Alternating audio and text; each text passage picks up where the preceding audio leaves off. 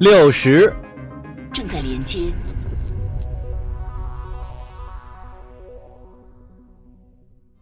美特伯里斯星域，戈多涅星座，一流阴星系，行星三，共和议会办公署。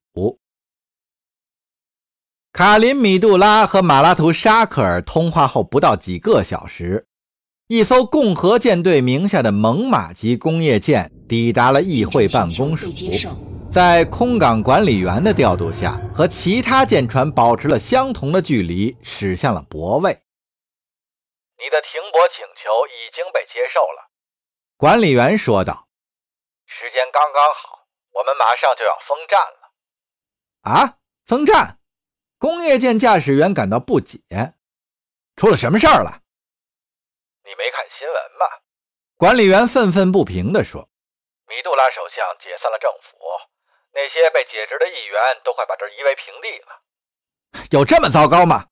驾驶员感到诧异。我可不想惹祸上身，我们会尽快卸掉货物，然后离开的。行，进吧。管理员嘟囔了一句，牵引无人机随即附着在这艘笨重的工业舰两侧。哼，蠢材！要是没有像他这样的白痴，我们这儿早消停了。管理员摇了摇头，心中暗骂道。然而就在这时。工业舰驾驶员也开启了内部通信频道。出去的时候分成三组，他指示说：检查武器和保险，核对战术网络里的数据。除非遇到未指定的目标，否则必须遵守规矩。跟开坦阳在六西格玛甲板碰头。收到。队长回报说，他先整理了一下自己的共和国卫兵制服，接着又最后一次检查队员们的着装。凯坦正处在半梦半醒的状态，他听见阿姆丽娜不声不响地进了门，立刻就清醒了起来。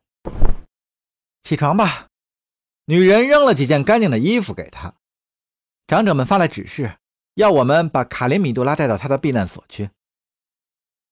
凯坦迷迷糊糊地打了个哈欠，伸了个懒腰。啊，老待在这艘船上，我这身子骨可受不了啊。总算能换个环境了，他咕哝着：“咱们什么时候动身啊？”就是现在。说话间，猎狼级和空间站的气闸室对接完毕了。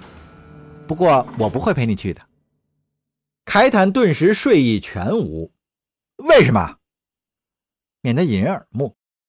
阿姆丽娜回答：“除非有保镖护送，否则一旦在议事厅附近让人看见。”我们两个都会被逮捕的。几分钟之后，会有一队共和国卫兵到门口来接你。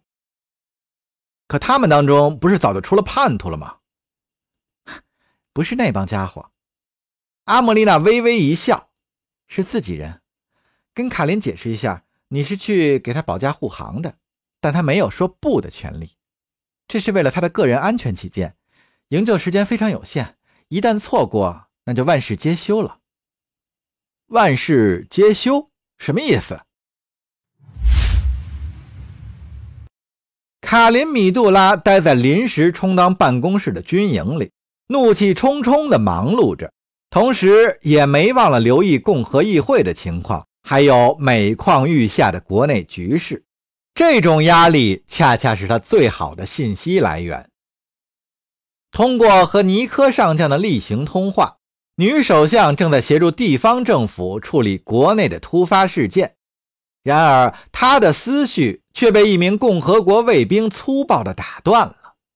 “哎，接下来你还打算搬到哪儿去啊？”那卫兵突兀地问道。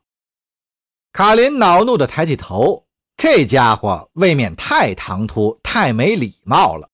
正在专心致志工作的卡林根本没有听见脚步声。还没定呢，卡林闪烁其词，有几个备选项，但无论如何，我都一定会回来。这里终归是属于共和国政府的。嗯，不错，卫兵沉吟道。这名维洛奇亚男子正值中年，只见他的目光游移不定，在门和卡林的胸口之间瞟来瞟去。卡林注意到门外还有另外一名士兵，带着异样的笑容窥视房间里的动静。这两人举手投足之间流露出的恶意，让卡林感到毛骨悚然。知道吗？有很多人对你不屑一顾。那人一步一步朝他走了过来。可我不同，我很在乎你，对你呵呵 仰慕已久。他的眼神明显不怀好意。当卡琳看到另外那名士兵竟然背过身关上房门的时候，他嗅出了危险。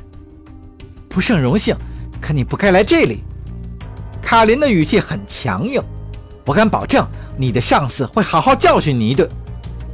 哦，我的上司，他就站在门口的呀。维洛奇亚人已经走到了桌前。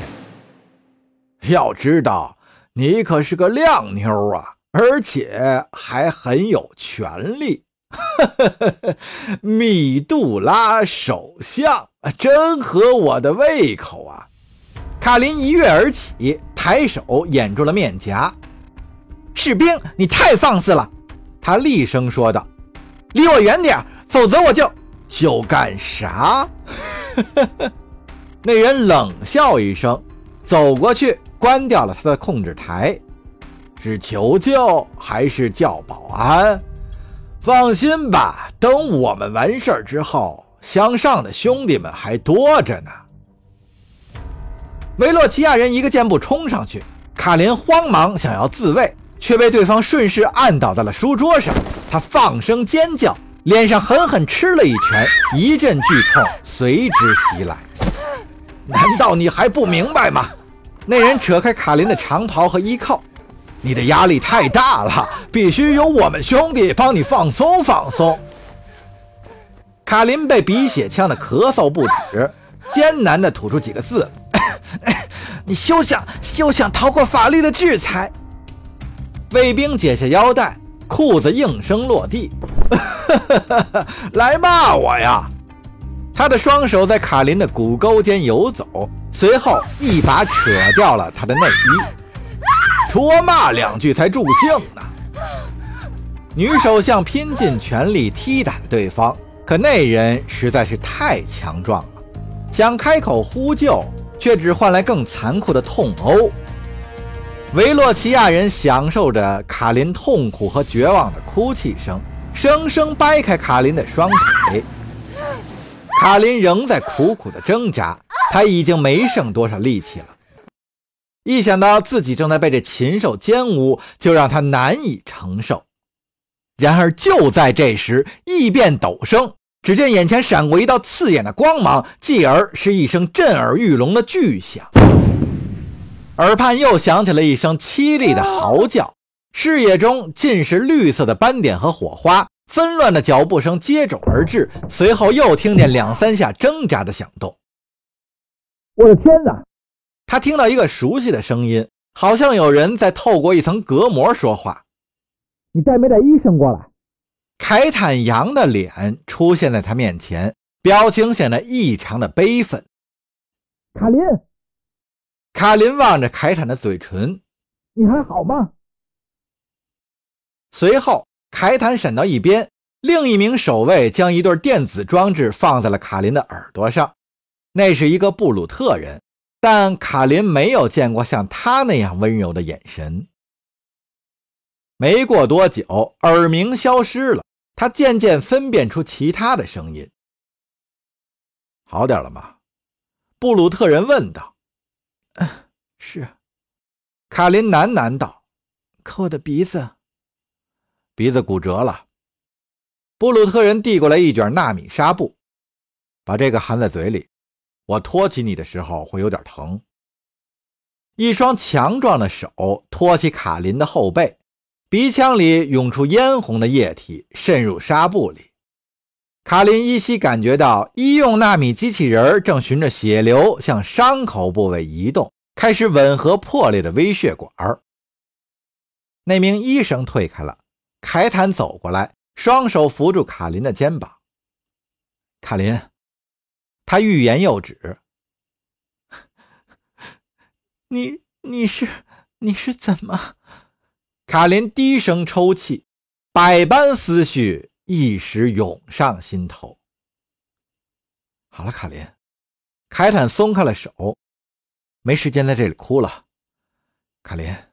干出这种事的守卫都是卡尔索斯的爪牙，而我和我的同伴正打算接你出去，明白了吗？女首相含着纱布，木然地坐在那儿，恍惚的神情渐渐变成愤怒。只剩两分钟了，长官。卡林听到有人在说：“居然有人把凯坦扬称作长官。”卡林，听我说，凯坦说道：“要是我们没来。”你就死定了。凯坦搀扶着他站起身来。卡林现在腰以下完全没有衣服遮挡，望着地板上那件被撕烂的长袍，卡林只觉得羞愤至极。这种事儿，当真发生在我身上了吗？能不能找点东西给他遮一下？凯坦吩咐道。没时间了，那名医生回答。我们必须立刻动身。卡林环视眼前离奇的场面，强暴他的那个守卫同样赤裸着下身，双臂被布鲁特人牢牢踩住，仰面躺在地板上。你们打算怎么处置他呢？眼神和善的布鲁特医生从皮套里掏出手枪。长官，他晃了晃枪口，示意接下来要做什么。卡林，我们该走了。凯坦警告说：“不！”听他这么一说，房间里所有穿着守卫制服的人都转过头来我要亲眼看着。